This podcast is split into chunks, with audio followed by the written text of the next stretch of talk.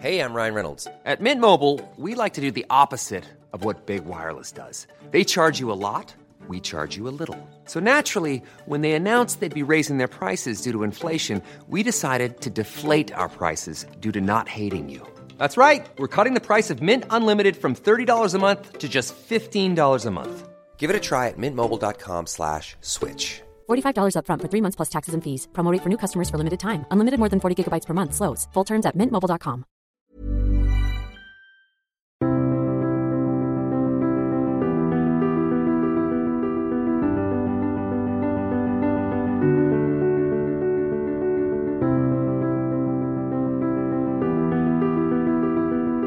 Les États-Unis sont encore et toujours la première puissance mondiale, une puissance dans tous les domaines militaires, politiques, économiques, culturels.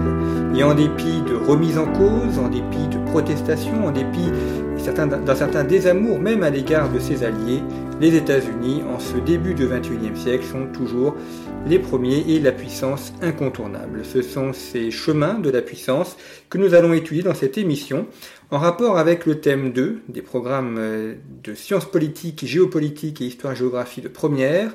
Thème 2, analyser les dynamiques des puissances internationales, la puissance des États-Unis aujourd'hui. Une puissance multiforme, pour euh, une puissance qui est multipolaire et qui s'inscrit dans un nouveau cadre mondial. Pour en parler, je reçois Laurie Kenton. Bonjour. Bonjour. Merci d'avoir accepté notre invitation. Vous êtes maître de conférence à l'Université de Saint-Quentin en Yvelines. Vous travaillez sur les États-Unis, vous avez publié plusieurs ouvrages consacrés aux États-Unis, notamment une histoire religieuse des États-Unis, paru chez Flammarion en 2012, La fin du rêve américain, Point d'interrogation chez Odile Jacob en 2017, et puis également un atlas historique des États-Unis paru chez Autrement. Et j'en profite d'ailleurs pour mentionner cette collection chez Autrement, euh, qui est euh, connue, mais qui propose des atlas euh, très développés, avec évidemment des cartes particulièrement bien réussies, et qui permettent d'avoir en une centaine de pages une histoire approfondie des États-Unis à travers des cartes. Alors, Laurie Kenton, quand on évoque la, dynamique euh, de la puissance des États-Unis, il y a euh, bien évidemment beaucoup de choses à dire, mais commençons peut-être par les lieux, puisque euh, cette puissance s'inscrit dans une géographie, il y a donc des lieux de la puissance, et quand on parle des lieux de la puissance américaine, on pense de prime abord à, à l'ONU, à New York, à Hollywood, au MIT. ce sont les premiers noms qui viennent à l'esprit, des noms qui sont inscrits dans des villes, donc dans un concept de métropolisation et qui sont principalement situés à la périphérie des États-Unis, enfin à la bordure, hein, sur les côtes. Oui, euh, on peut pas s'empêcher de penser un peu en dehors de, au-delà de la métropolisation. C'est-à-dire qu'on est passé des villes aux métropoles, ça c'est une première chose, mais il faut aller parfois au-delà de la métropole. Et quand on mentionne euh, dans, la même phrase MIT, Harvard, qui sont euh, littéralement à côté, euh, plus New York, en réalité on est dans la grande métropole, mégalopole du Nord-Est, qui va en gros de de, Boston à Washington. Donc ça, c'est vraiment quelque chose de très étendu qui est sur une côte. Et de l'autre côté, on a les deux pôles qui sont Los Angeles et San Francisco. Los Angeles avec l'industrie des loisirs, le cinéma, etc. La musique, bien entendu. Euh, ce qui n'a pas toujours été le cas. Avant, c'était New York qui était la capitale musicale et c'est devenu Los Angeles dans les années 60 et San Francisco, euh, essentiellement pour la Silicon Valley, qui euh, est de plus en plus dans San Francisco, ce qui n'était pas le cas avant, tout était en périphérie, mais de plus en plus, euh, les sièges sociaux investissent San Francisco. Mais si on garde l'ensemble, on a effectivement San le grand San Francisco, Los Angeles et euh, la grande mégalopole du, Nord-Est. Et effectivement, c'est euh, aux marges, c'est sur les côtes, ce qui n'est pas surprenant parce que ce sont des lieux d'échange d'abord maritimes, hein, avec l'Asie d'un côté, avec l'Europe de l'autre, mais ce n'est pas, euh, c'est là aussi qu'est concentrée euh, une grosse partie de la population dans les métropoles et sur les côtes, mais on a également des pôles de plus en plus euh, intermédiaires qui sont alors soit sur les côtes, soit à proximité des côtes, soit plus à l'intérieur. On pense à la Floride par exemple, qui a une industrie du tourisme qui est très puissante avec beaucoup d'universités certes qui ne sont pas au niveau du, du MIT, des endroits comme les trois grandes métropoles de, du Texas qui sont en croissance très forte le Texas étant l'État qui a la plus forte croissance. Je pense à Houston en particulier, avec euh, l'aérospatiale, la NASA, euh, mais pas, pas uniquement. Il y a une très forte euh, immigration internationale. C'est un centre d'attraction qui, en plus, bénéficie d'un coût immobilier qui est moindre que celui de la Californie. Donc, il y a beaucoup de gens de la Californie qui vont au Texas parce que c'est moins cher. Euh, et, notamment toute la, métropole de Dallas qui est aussi euh, très attractive et qui se développe euh, très rapidement. Après d'autres endroits qui se développent assez vite, comme Kansas City, les banlieues d'Atlanta qui, sont tentaculaires, et plus au nord, bon, il y a l'ancienne Rust Belt qui est en, déclin mais qui se réinvente, des grandes villes comme Détroit, Pittsburgh, euh, qui était euh, complètement sinistré dans les années 80 et qui, euh, avec un certain nombre de centres de recherche, avec Google, a attiré beaucoup d'argent, beaucoup de philanthropes et des centres de recherche de, premier point, plan. Pittsburgh a un, hôpital universitaire qui est à la pointe de la recherche également. Ça, on n'y pense pas forcément souvent. Détroit, qui a été sinistré euh, avec la fameuse banqueroute de 2013, euh, se réinvente également. Il y a des, industries locales, des industries du luxe qui reviennent, et euh, d'autres, d'autres endroits comme Chicago et la bourse des matières premières, par exemple. et Chicago est une métropole tentaculaire également. Alors on a l'impression d'un pays qui est très développé sur les marges et un peu creux et, vide à l'intérieur. Est-ce qu'il y aurait une Amérique utile et une Amérique inutile, c'est-à-dire un, un ventre mou, ces grandes plaines euh, qui euh, n'auraient ni poids politique ni poids économique?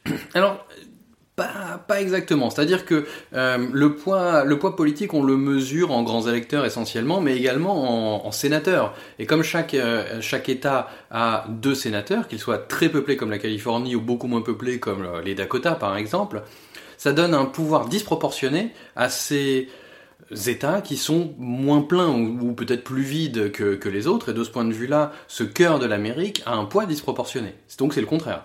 Euh, ensuite, au niveau, euh, au niveau de l'utilisation du territoire, euh, il y a énormément de champs dans, dans, les grandes plaines, puis après il y a des endroits où il y a quand même beaucoup moins d'espace utilisé, pas forcément utile.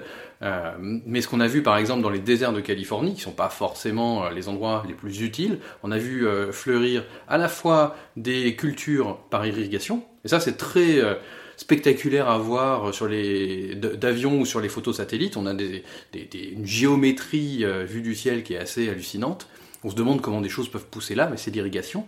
Mais on a également des champs de panneaux solaires qui sont impensables euh, en, France parce que le climat s'y prête. Et c'est des, euh, des, champs littéralement de, de panneaux solaires dans ces déserts de l'intérieur de la Californie. D'accord, donc euh, malgré tout, ils arrivent à coordonner le territoire. Est-ce qu'il y a un plan d'ailleurs d'aménagement général du territoire, un peu comme la data en France euh, Ah non, ça c'est très centralisé, c'est très français.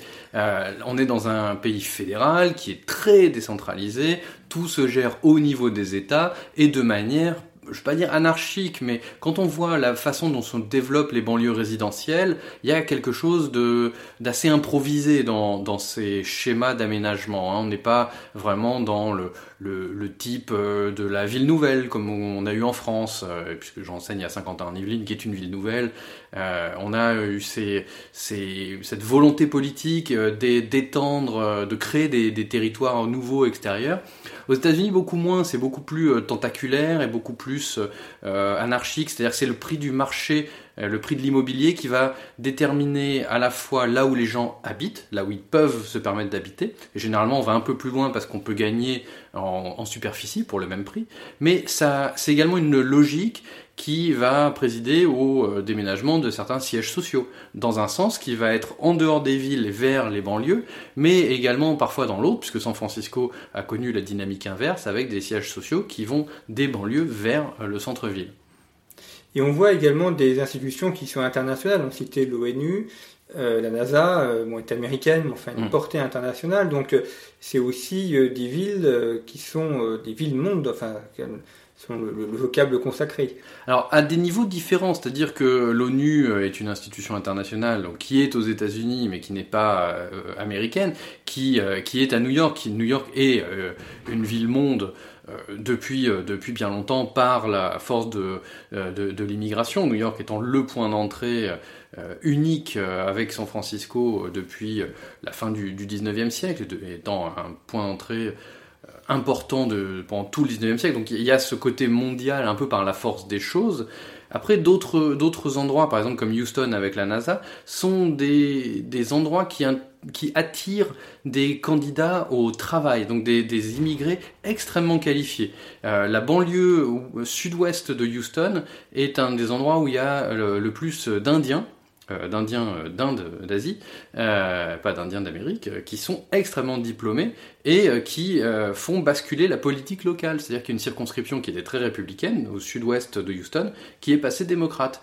Et ce sont des comtés, par exemple Fort Bend au sud de Houston est le comté le plus riche du Texas, et c'est aussi celui qui a la plus forte minorité asiatique, et c'est un comté où, paradoxalement, les blancs sont en minorité maintenant. Donc ce n'est plus forcément euh, l'association de la richesse avec euh, une majorité blanche et les minorités comme étant des pauvres. Dans certains secteurs à forte immigration euh, qualifiée, on a des, Chinois par exemple à Los Angeles énormément qui sont qualifiés, très qualifiés.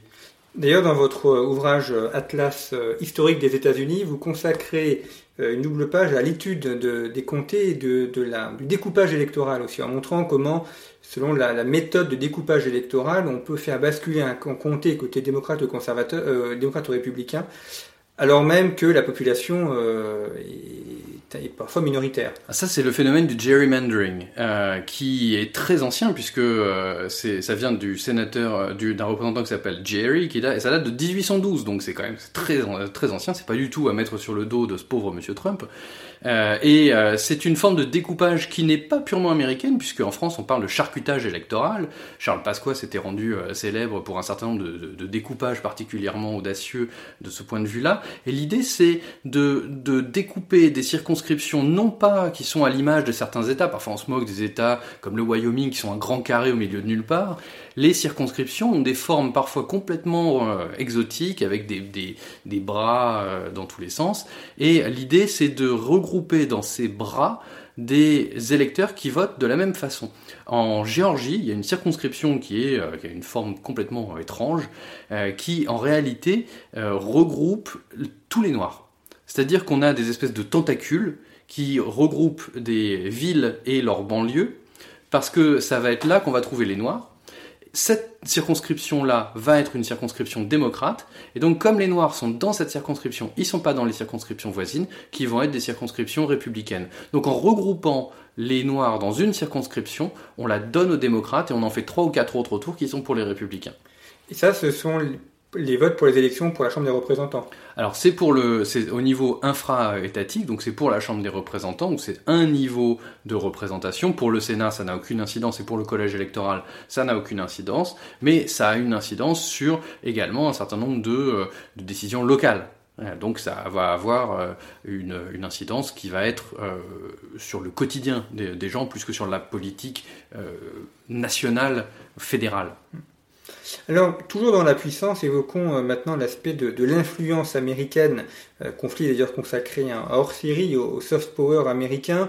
C'est une formule consacrée, on l'emploie beaucoup, parfois à tort ou, à raison, mais il est vrai que euh, le propre des États-Unis, c'est d'attirer, d'avoir d'ailleurs parfois un côté répulsif, mais en tout cas d'avoir des côtés attirants, d'attirer la population, d'attirer euh, des gens éduqués, qualifiés, des cerveaux, ou bien même des gens moins qualifiés. On pense notamment aux personnes qui quittent l'Amérique latine pour venir aux États-Unis. On pourra en dire un, mot aussi.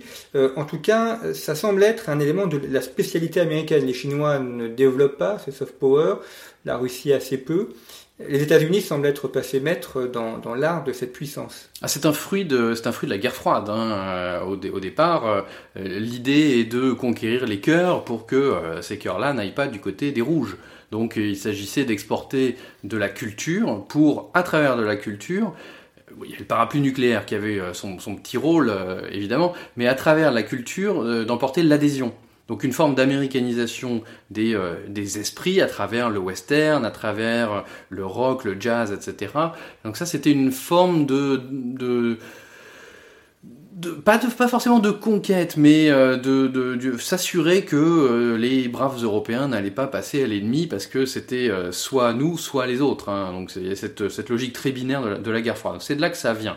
les, soviétiques avaient une forme de une forme peut-être un peu plus autoritaire par, par certains, euh, dans certaines zones, mais dans d'autres zones, ils avaient aussi une façon de dire, regardez, on va vous donner de l'argent, on va vous aider à développer des infrastructures, euh, et euh, il y a moins le côté, le côté culturel, c'est-à-dire cinéma, musique, etc.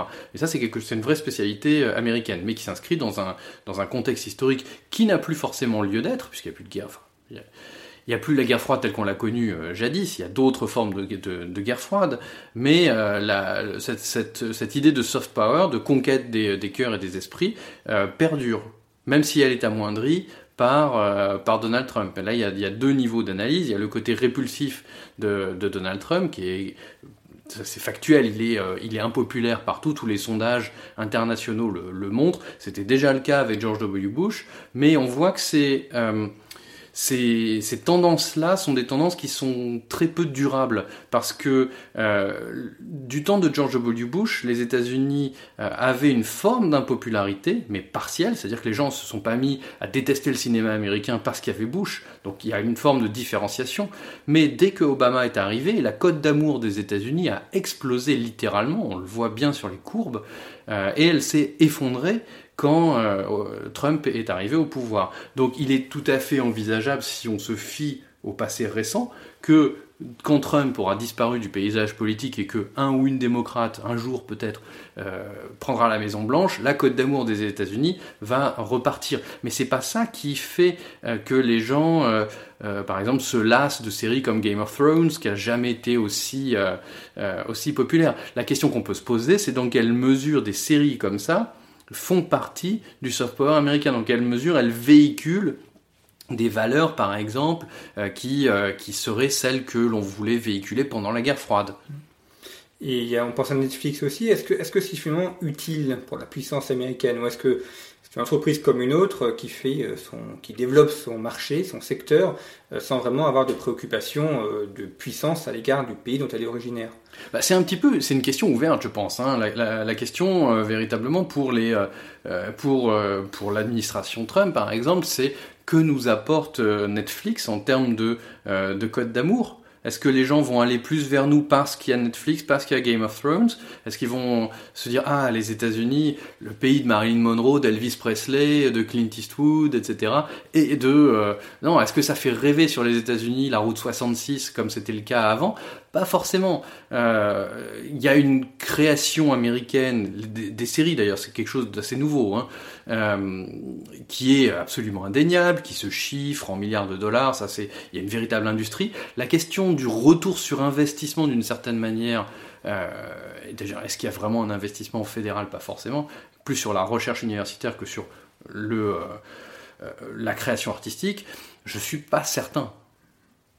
Alors, on a dit, l'image que l'on a de cette attirance, c'est euh, des enfin, en Europe, des cerveaux ou des gens qualifiés, éduqués qui vont aux États-Unis, et puis en Amérique latine, des populations euh, plutôt euh, pauvres et qui vont ensuite avoir des, emplois euh, peu qualifiés. Est-ce que ça correspond à une réalité? Enfin, tout côté Amérique latine, est-ce que ce sont essentiellement des populations peu qualifiées qui viennent aux États-Unis, ou on a aussi une attirance de cerveaux? Alors c'est plus euh, statistiquement quand on compare les deux grandes immigrations, ne sont pas l'immigration européenne, mais sont l'immigration euh, latino-américaine et euh, donc Mexique essentiellement, mais de plus en plus Amérique centrale. C'est bien moindre au-delà de, de l'Amérique centrale, c'est beaucoup moins Amérique du Sud par exemple. Et l'autre grande zone, c'est l'Asie. Et ce qui vient d'Asie est euh, plus, plus homogène que ce qu'on pourrait euh, croire de, de, prime abord, euh, mais il y a beaucoup plus de gens qui sont qualifiés ou qui sont des étudiants qui vont ensuite être qualifiés aux États-Unis. Ça, c'est beaucoup plus quelque chose qui marque l'immigration asiatique, même si c'est pas systématique. On a aussi des gens qui sont très pauvres et très peu qualifiés qui viennent, qui viennent de, de certains pays asiatiques. Donc il y a une différenciation.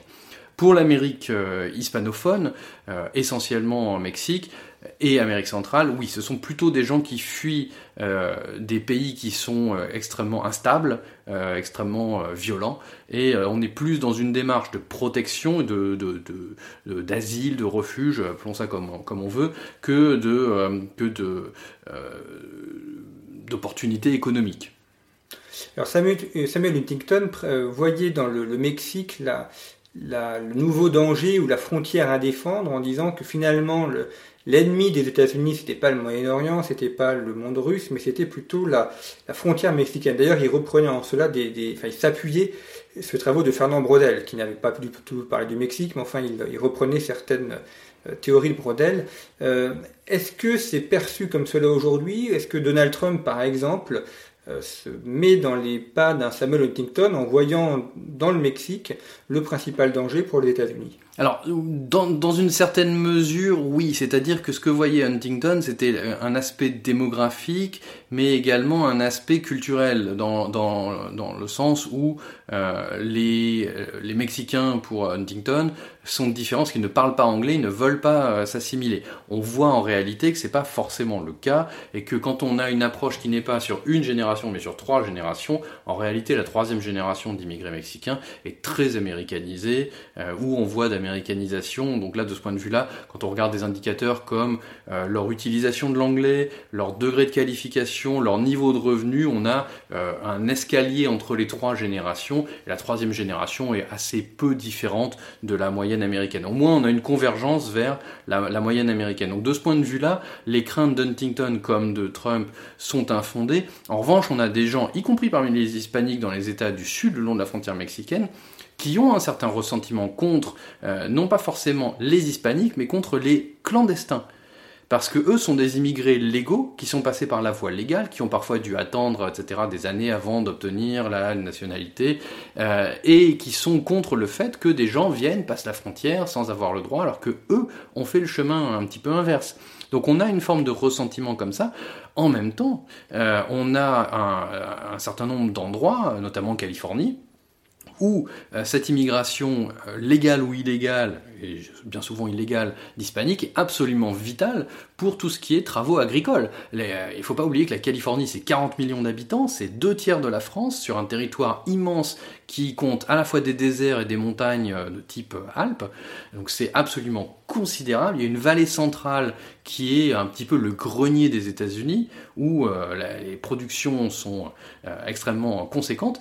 Et toute cette région, plus les vignobles du nord de Californie, ne pourraient pas euh, vivre, ne pourraient pas fonctionner sans l'apport de main-d'œuvre hispanique non qualifiée. Donc là, il y a un besoin de main-d'œuvre non qualifiée, légale ou illégale, euh, pour faire tourner euh, toute cette industrie finalement. C'est-à-dire qu'en établissant un mur, Donald Trump pourrait se mettre à dos une partie de la classe économique. ah oui, très clairement qui pourtant vote plutôt démocrate a priori, parce que Californie c'est plutôt démocrate. Euh, pas forcément, alors euh, pas forcément, euh, pas forcément parce que la Californie est vraiment coupée en deux, c'est-à-dire il y, a une, il y a une ligne de fracture politique entre la côte qui est démocrate et l'intérieur qui est parfois très très républicain, notamment dans cette vallée, la Central Valley, qui est très agricole, où paradoxalement on a des des taux d'hispaniques qui sont très forts, mais comme ce ne sont pas des citoyens, en fait, ils ne votent pas. Euh, et donc, on a des endroits, des comtés où il y a 70% d'hispaniques, euh, ou de Mexicains, et euh, ce sont des, comtés ou des circonscriptions où euh, il y a des représentants républicains. Donc c'est pas forcément c'est pas forcément lié. Et ce qu'on voit dans d'autres États comme l'Arizona, etc., c'est des le pouvoir économique qui a qui était qui a longtemps été républicain, mais républicain ancienne manière, c'est-à-dire pour la circulation des biens et des personnes, et puis qui ferme un petit peu les yeux sur l'immigration illégale parce que ça fait de la main d'œuvre pas cher. Et ça, c'est euh, important au niveau, euh, économique. Si on tarit la main-d'œuvre pas chère, il va falloir commencer à payer les gens plus cher. Et là, évidemment, ça va traîner des pieds. Donc, euh, de ce point de vue-là, il y a des réticences, il y a eu des réticences dans certains secteurs contre la politique migratoire de Trump qui étaient en fait contraires à la politique migratoire de pas mal de républicains historiques. Il ne faut pas oublier que Reagan qui est quand même un modèle pour beaucoup de conservateurs et de républicains américains, avait amnistié des centaines de milliers de, de, clandestins mexicains dans les années 80, parce que c'était une mesure qui était une mesure, disons, libérale de ce point de vue, du point de vue économique. Donc Trump va à l'encontre de, ce modèle-là. La question est de savoir jusqu'où certains vont le suivre là-dedans, parce que c'est contraire à leur propre intérêt. D'ailleurs, ce mur dont on parle beaucoup euh, a des origines bien plus lointaines. Euh, certains prémices ont été mises en place sous l'administration de Bill Clinton et ensuite Barack Obama. Exactement. Est-ce que de ce point de vue-là, il n'y aurait pas une continuité entre euh, finalement ces différents présidents américains, quelle que soit leur étiquette politique? Bien sûr, euh, Clinton était dans une, euh, c'était sous Clinton, mais disons que Clinton en 94 s'est retrouvé euh, après deux ans de mandat avec un Congrès très fortement républicain, donc un, Congrès donc qui crée une forme de cohabitation, si on veut, pour reprendre des, des schémas français. Et donc Clinton s'est retrouvé un petit peu coincé de ce point de vue-là. Donc c'est pas forcément de la politique que Clinton aurait voulu faire, mais qui s'est retrouvé euh, à devoir faire. Bush ensuite a poursuivi. Euh, ce qu'on a tendance à oublier dans la géographie d'Obama, c'est que Obama a expulsé plus de clandestins que Bush. Alors généralement, on a tendance à avoir une grille de lecture qui est assez simpliste avec le méchant Bush et le gentil Obama. Bah, sur les expulsions de clandestins, euh, Obama fait beaucoup plus, nettement plus que, que Bush. Donc de ce point de vue-là, il y a parfois des choses qui sont un petit peu contre-intuitives. Alors abordons euh, maintenant la, question de la volonté de puissance et rapporte un nouveau ouvrage, euh, la, fin du rêve américain, pour interrogation, que j'ai publié euh, chez Odile Jacob en 2017. Euh, cette volonté de puissance, elle semble propre aux, États-Unis. On le voit d'ailleurs dans les slogans de campagne de Donald Trump, euh, faire l'Amérique euh, grande de, nouveau, enfin pour très mauvaise traduction. rendre sa grandeur rendre à l'Amérique. sa grandeur à l'Amérique, voilà, merci. ça sera beaucoup mieux. Rendre sa grandeur à l'Amérique, on, sent que c'est quelque chose qui, traverse l'électorat américain, la, réflexion aussi américaine, qu'il soit démocrate et républicain. en tout cas, le souci d'être les premiers et le souci d'être un pays puissant. Alors, euh, rendre sa grandeur à l'Amérique, c'est un slogan de 1980 de Reagan. Donc de ce point de vue-là, il y a une continuité qui est assez euh, étonnante, euh, et en même temps pas si étonnante que ça. Trump n'ayant pas inventé grand-chose, il a beaucoup emprunté. mais ce qui est intéressant, c'est que quand Reagan dit ça en 80, on est à la sortie de la présidence Carter, qui est une présidence marquée par la faiblesse, marqué par euh, le deuxième choc pétrolier, euh, l'Iran euh, qui tombe, l'Afghanistan qui est envahi. Donc on est dans une dans un sentiment de malaise, de crise de confiance, et on a besoin d'un régal, on a besoin d'un homme fort. Avec Trump, on est un petit peu dans la même optique, c'est-à-dire qu'il pense et il décrit Obama comme quelqu'un de faible, quelqu'un qui a fait perdre son aura à l'Amérique en s'excusant beaucoup pour le rôle des Américains sous Bush, donc on a toujours une imbrication des différentes présidences. Euh, Obama a voulu euh, rendre euh, une, forme de multilatéralisme qui avait été mise à mal sous, Bush. Donc on a toujours une réaction par rapport à la présidence d'avant. Et les républicains détestaient Obama. Et Trump a beaucoup capitalisé là-dessus. Et, ça, ça, a plutôt bien marché, en tout cas la première fois.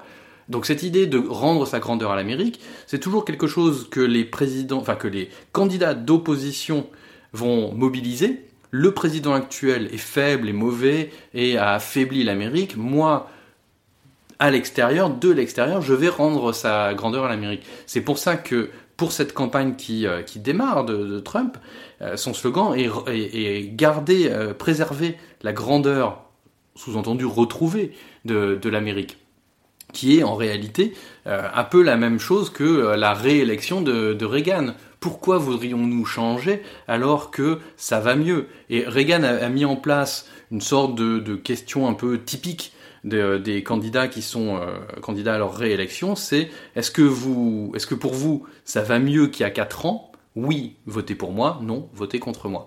Généralement, sauf crise économique, c'est oui. Donc généralement, le président sortant réélu pour ça. Mais ça, ça mélange deux, deux, grilles d'analyse. Une grille d'analyse personnelle, est-ce que ma situation financière est meilleure qu'il y a 4 ans? Et une grille d'analyse qui est généralement plus insaisissable pour les lecteurs moyens. Est-ce que le pays va mieux économiquement, mais également sur la scène mondiale? Et ça, bah, c'est en gros... Euh, l'opinion qu'il s'en fait en regardant la télé, les médias, etc. C'est une opinion qui peut être faussée. Donc on va avoir deux choses. La véritable grandeur de l'Amérique, chiffrable, objectivable par rapport au PIB des autres, etc., capacité de projection, mais les lecteurs moyens, ils ne voient pas ça. Ils voient ce qu'il y a sur Fox, sur CNN, etc., et euh, le, discours ambiant. Est-ce que ça va être un discours sur la faiblesse, ou est-ce que ça va être un discours sur la force? Trump va avoir un discours sur la force. Nous avons tenu tête aux Chinois, nous avons tenu tête à l'Iran, nous avons, etc. Euh, nous sommes, nous sommes forts, et euh, nous sommes forts contre les grands méchants nous nous imposons, ce qui n'était pas le cas sous, Obama.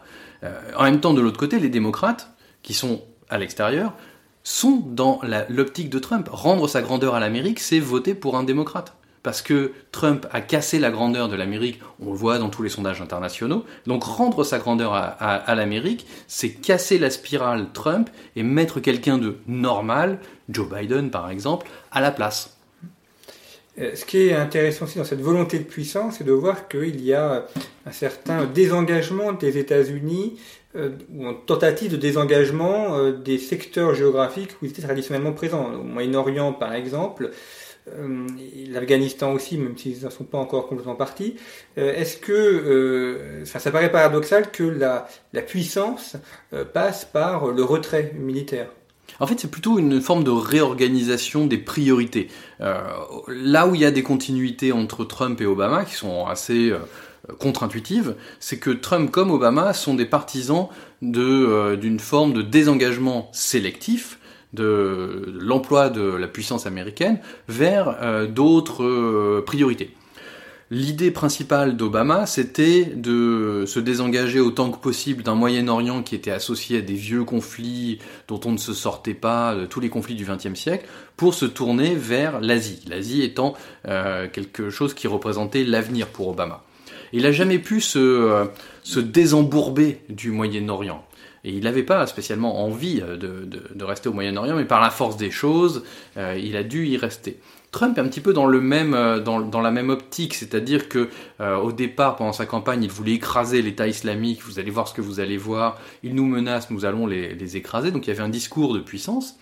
Et en même temps, il a toujours été dans une optique de retrait et de désengagement, là où les intérêts vitaux des États-Unis, comme Obama, n'étaient pas euh, mise en danger. Obama n'a jamais voulu intervenir, par exemple, en Ukraine, parce que les intérêts vitaux des Américains n'étaient pas engagés. Donc il a plus ou moins laissé faire parce qu'il n'allait pas provoquer une guerre pour, euh, l'Ukraine. Euh, Trump est un petit peu dans les mêmes types de, de réflexions, parfois. Euh, après, il est beaucoup plus impulsif, il va être beaucoup plus dans des logiques de guerre commerciale, euh, en ce moment en tout cas, il va être beaucoup plus dans une logique de confrontation sur les, euh, sur les tarifs douaniers, avec un petit peu tout le monde, suivant le, le jour. Et on est moins, euh, bon, il y a eu les, toutes les affaires avec la, Corée du Nord, pour l'instant un petit peu moins. c'est un petit peu le, le, chapitre, euh, le feuilleton avec la, Corée du Nord. Mais c'est vrai qu'on est beaucoup moins dans euh, un engagement massif en Afrique, en, au Moyen-Orient, dans des théâtres qui sont sujets à des déséquilibres, à des embrasements. On a beaucoup associé la, présence de George W. Bush au le mouvement néoconservateur. Est-ce que euh, ce mouvement est, encore présent dans l'administration Trump ou est-ce qu'il s'est effacé? Ah, il est en partie présent, mais il est beaucoup moins euh, présent que sous, Bush. Les néoconservateurs sont des interventionnistes, en fait. Euh, c'est pour ça qu'ils ne sont pas forcément concentrés uniquement chez les républicains. On en trouve surtout chez les républicains, mais Hillary Clinton, sans être une néoconservatrice, était beaucoup plus interventionniste que, que, par exemple. Donc on a des tensions chez les, euh, chez les républicains, mais on a aussi des tensions euh, et des contradictions chez les démocrates. C'est pas du tout quelque chose qui anime la campagne actuelle, mais à l'époque de la campagne entre Clinton et Obama, il y avait une véritable ligne de fracture entre une Clinton beaucoup plus interventionniste et un Obama beaucoup moins interventionniste, comme Trump de ce point de vue-là. Donc là, on a euh, des lignes de fracture qui sont beaucoup plus au niveau de interventionniste, plutôt des engagements. Et ça, c'est quelque chose qui, euh, qui, survit. Euh, et ce sera intéressant, même si à mon avis ce sera absolument pas déterminant, de voir comment les candidats démocrates se positionnent euh, là-dessus. Parce qu'ils se positionnent face à Trump. Et comme Trump est relativement insaisissable là-dessus, les questions de politique étrangère sont très au, second plan, comme c'est souvent le cas de toute façon, hein, sauf terrorisme par exemple. Donc ce sera un des enseignements euh, de la campagne démocrate. Est-ce que dans la, vie politique américaine, euh, il y a une réflexion de, sciences politiques Je m'explique, en, France, euh, alors on a bon, la, gauche et la droite, certains qui vont se rattacher au, général de Gaulle avec ce qu'il en reste, d'autres peut être les figures de la gauche, François Mitterrand, Jean Jaurès. On a l'impression qu'il y, a une profondeur historique dans l'engagement politique et dans les partis politiques, même si actuellement la situation est un peu évanescente en France, mais en tout cas, une tentative de, se rattacher à une filiation d'une école politique ou d'une réflexion politique. Est-ce que c'est le cas aux États-Unis ou être républicain ou être démocrate finalement qu'est-ce que c'est est-ce que c'est se rattacher à Ronald Reagan et George Bush ou euh, de l'autre côté à Kennedy et, euh, Jimmy Carter ou c'est juste faire preuve de pragmatisme pour essayer de capter un électorat Alors ça, c'est une question euh, que se posent les démocrates à peu près tous les jours. Qu'est-ce qu'être démocrate C'est la grande question de, euh, de, l'élection 2020. Hein. Est-ce que c'est plutôt la ligne Biden? Est-ce que c'est plutôt une ligne qui est beaucoup plus à gauche historiquement et dont on dit qu'elle est... Euh, socialiste, euh, mais socialiste au sens américain, c'est-à-dire très très à gauche. Euh, en réalité, ça veut dire quoi? Ça veut dire social-démocrate à l'européenne. Et en réalité, ça veut dire quoi? Ça veut dire rooseveltienne euh, des années 30, avec un État beaucoup plus interventionniste. Donc, il y a un certain nombre de lignes de fracture où on se raccroche parfois à Roosevelt, mais sans, sans véritablement trop en parler. On parle de Green New Deal, donc on parle de, New Deal, il y, a, une filiation avec le New Deal, mais quand on, quand on parle de Green New Deal, on ne parle pas vraiment du New Deal, donc il n'y a pas vraiment cet ancrage historique. Euh, Ronald Reagan, on en parle comme une espèce de, de, de, de, grande figure, mais sans s'en réclamer de manière précise. Et c'est à peu près tout. Là, on a été beaucoup dans la disruption. Euh, Trump euh, contre le Parti républicain, le Parti républicain qui un petit peu comme un canard sans tête, se retrouve derrière Trump qu'il avait combattu. Donc on a un, un, sentiment qui est finalement assez proche par certains égards de la situation française où on a des partis qui savent plus vraiment où ils habitent. Euh, les républicains ont beaucoup changé depuis les années 80. Euh, quelqu'un comme John Kasich pendant la campagne précédente semblait incarner beaucoup plus l'ancienne, l'ancien parti républicain plus modéré, plus, plus ouvert à, à, une politique bipartisane. John McCain était aussi dans cette optique-là de travailler avec les démocrates beaucoup plus que contre les démocrates. Et on a eu une forme de, vais pas dire de militarisation et de radicalisation des républicains dans les années 2000, 2010 en particulier, qui a été qui est devenu un parti beaucoup plus hostile, beaucoup plus radical euh, aux, aux, démocrates. Et il y a un certain nombre de euh, sénateurs, de représentants qui ont démissionné ces dernières années par écœurement devant cette euh, modification de euh, la, politique, l'irruption du Tea Party au début, donc au début de la période Obama a préfiguré ce, ce, raidissement du Parti républicain, et de l'autre côté, en fait, par ricochet, on a eu d'abord le, le mouvement Occupy Wall Street, qui ensuite s'est greffé plus ou moins sur le mouvement Black Lives Matter pour donner des, des formes d'opposition démocrate beaucoup plus marqué à gauche. Occupy Wall Street a donné Bernie Sanders, qui n'a pas du tout compris le mouvement euh, Black Lives Matter, par exemple. Euh, c'est pour ça qu'il a, il, a eu un gros problème. Il, avait beaucoup les, jeunes avec lui, mais pas du tout les noirs. Et donc la grande question pour les démocrates, ça va être de combiner ces mouvements d'opposition qui sont plus à gauche euh, dans le parti démocrate que la ligne de la ligne Bill Clinton, quoi, qui était plus de centre-gauche, social-démocrate d'une certaine manière, ou même peut-être plus moins à gauche que social-démocrate. Et est-ce que la politique américaine aujourd'hui n'est pas une forme de, enfin de, politique ethnique où euh, on, divise le pays en différentes catégories et on essaye de s'attacher les femmes, les noirs, les latinos euh, pour jusqu'à atteindre le seuil des 51%. Voilà, il y a, une, il y a une, une forme d'arithmétique communautaire du découpage en, en, petites boîtes. Les gens sont enfermés dans des identités euh, et on les découpe de manière plus ou moins convaincante. Euh, pour en parler. Donc il y a un travail d'entomologiste, mais qui est en fait le travail des sondeurs et des conseillers politiques, des conseillers en communication, qui est repris par les journalistes. Et dans la mesure où tout ce petit monde parle un petit peu en rond, on a la, création d'un discours, l'amplification d'un discours qui finalement est le discours de gens qui sont là pour vendre des services aux politiques, qui n'est pas du tout une description sociologique. Quand on regarde la description sociologique, on se rend compte que ben, c'est beaucoup plus compliqué, qu'il y a des zones grises, qu'il y a des mariages mixtes par exemple. Barack Obama est, est pas noir, il est noir et blanc. Et ça a été euh, un des grands problèmes du début de sa campagne. Était-il assez noir? Les Noirs le trouvaient pas assez noir parce qu'il n'était pas descendant d'esclaves. Et il était trop blanc. Pour certains, il était trop noir dès l'instant où il n'était pas tout à fait blanc. Donc ça, c'est une Amérique qu'on a tendance à pas trop vouloir voir, mais qui, est en croissance. Le fait qu'il y ait des, euh, identités qui soient plurielles, on est tous euh, un amoncellement d'identités, de genre, d'orientation sexuelle, d'origine, de, de, religion, etc. Le problème, c'est que enfermer les gens dans des boîtes, c'est euh, passer outre les autres formes de leur identité. Et donc, moi généralement ce que je fais c'est euh, de dire alors on a telle euh, ligne de fracture mais en fait c'est plus compliqué parce qu'il faut regarder telle autre ligne de fracture qui est euh, imbriquée et telle autre ligne de fracture en dessous. Et de ce point de vue là après on arrive à des sous-identités qui sont tellement petites qu'on n'est plus du tout dans quelque chose qui peut faire basculer une élection. Typiquement dans les banlieues d'Atlanta ce qui va se jouer c'est un la mobilisation des noirs ça c'est facile et de l'autre côté ça va être les femmes blanches éduquées donc déjà, on a trois subdivisions de femmes. C'est pas les femmes contre les hommes. On, a beaucoup parlé du gender gap au, moment euh, des midterms, pour ou contre euh, Donald Trump, parce qu'il a un certain problème avec les femmes. Mais c'est pas les femmes, parce que déjà entre les femmes blanches et les femmes noires, c'est pas du tout le même vote. Les femmes blanches, selon qu'elles sont mariées ou pas mariées, c'est pas le même vote. Et selon qu'elles sont, si elles sont blanches, mariées, pas mariées, et diplômées du supérieur, pas diplômées du supérieur, c'est encore pas le même vote.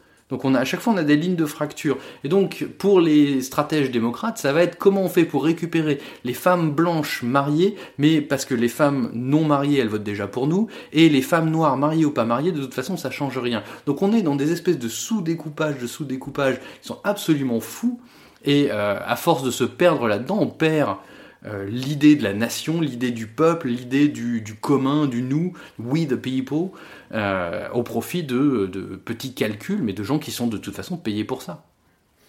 Eh bien, merci beaucoup, Laura Kenton, d'avoir évoqué avec nous les éléments de la puissance américaine. Je rappelle que vous êtes maître de conférence à l'université de Saint-Quentin en Yvelines. Vous travaillez sur les États-Unis et vous avez publié plusieurs ouvrages sur le sujet, notamment La fin du rêve américain point d'interrogation paru chez Odile Jacob, et euh, Atlas historique des États-Unis, paru aux éditions Autrement. Je renvoie nos, nos auditeurs à d'autres émissions en rapport avec ce thème 2, Analyser les dynamiques des puissances internationales, une émission avec Jean-Yves Bouffet sur la question des langues, les langues comme élément de la puissance, une autre de Jean-Robert Ravio, qui est professeur à l'Université de Nanterre sur la Russie, donc ça fait comme ça le contrepoint, vous avez l'autre côté euh, de la force, et puis euh, une émission de Laurent Gaillard sur les GAFAM, qui complète d'ailleurs par certains aspects cette question américaine. Et puis vous pouvez retrouver Conflit en kiosque avec notre numéro de juillet-août qui est à la géopolitique des migrations.